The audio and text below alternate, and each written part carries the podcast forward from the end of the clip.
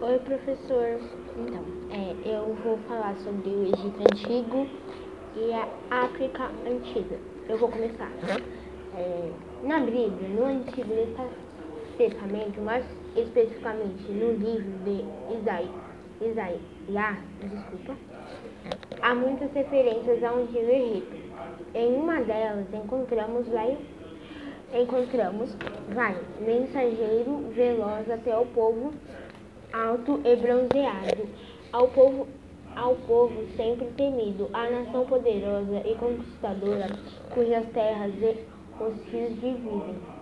Apesar de ênfase nas características físicas chamados os egípcios de, po de povos altos e bronzeados, ainda hoje é necessário reafirmar a seguinte truísmo: o Antigo Egito, uma das mais reconhecidas civilizações do mundo antigo, tão presente no imaginário das pessoas e tão desconhecido ao mesmo tempo.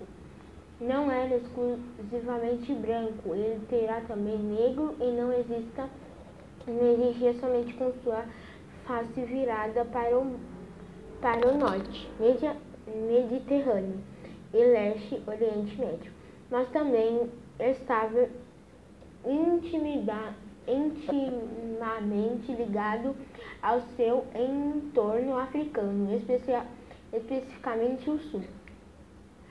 Os motivos para um desconhecimento tão flagrante são muitos e vão desses a produções cinematográficas hollywoodianas, passando por novelas brasileiras com surgidos reis e rainhas de olhos claros e cabelos lisos, até trabalhos acadêmicos de muitos pe pesquisadores que escrevem toneladas de monografias e livros sobre o antigo Egito, escrevendo que este também estava inserido em um contexto africano, trocando um, em música contexto africano quer dizer em produção relação com outros povos com continente.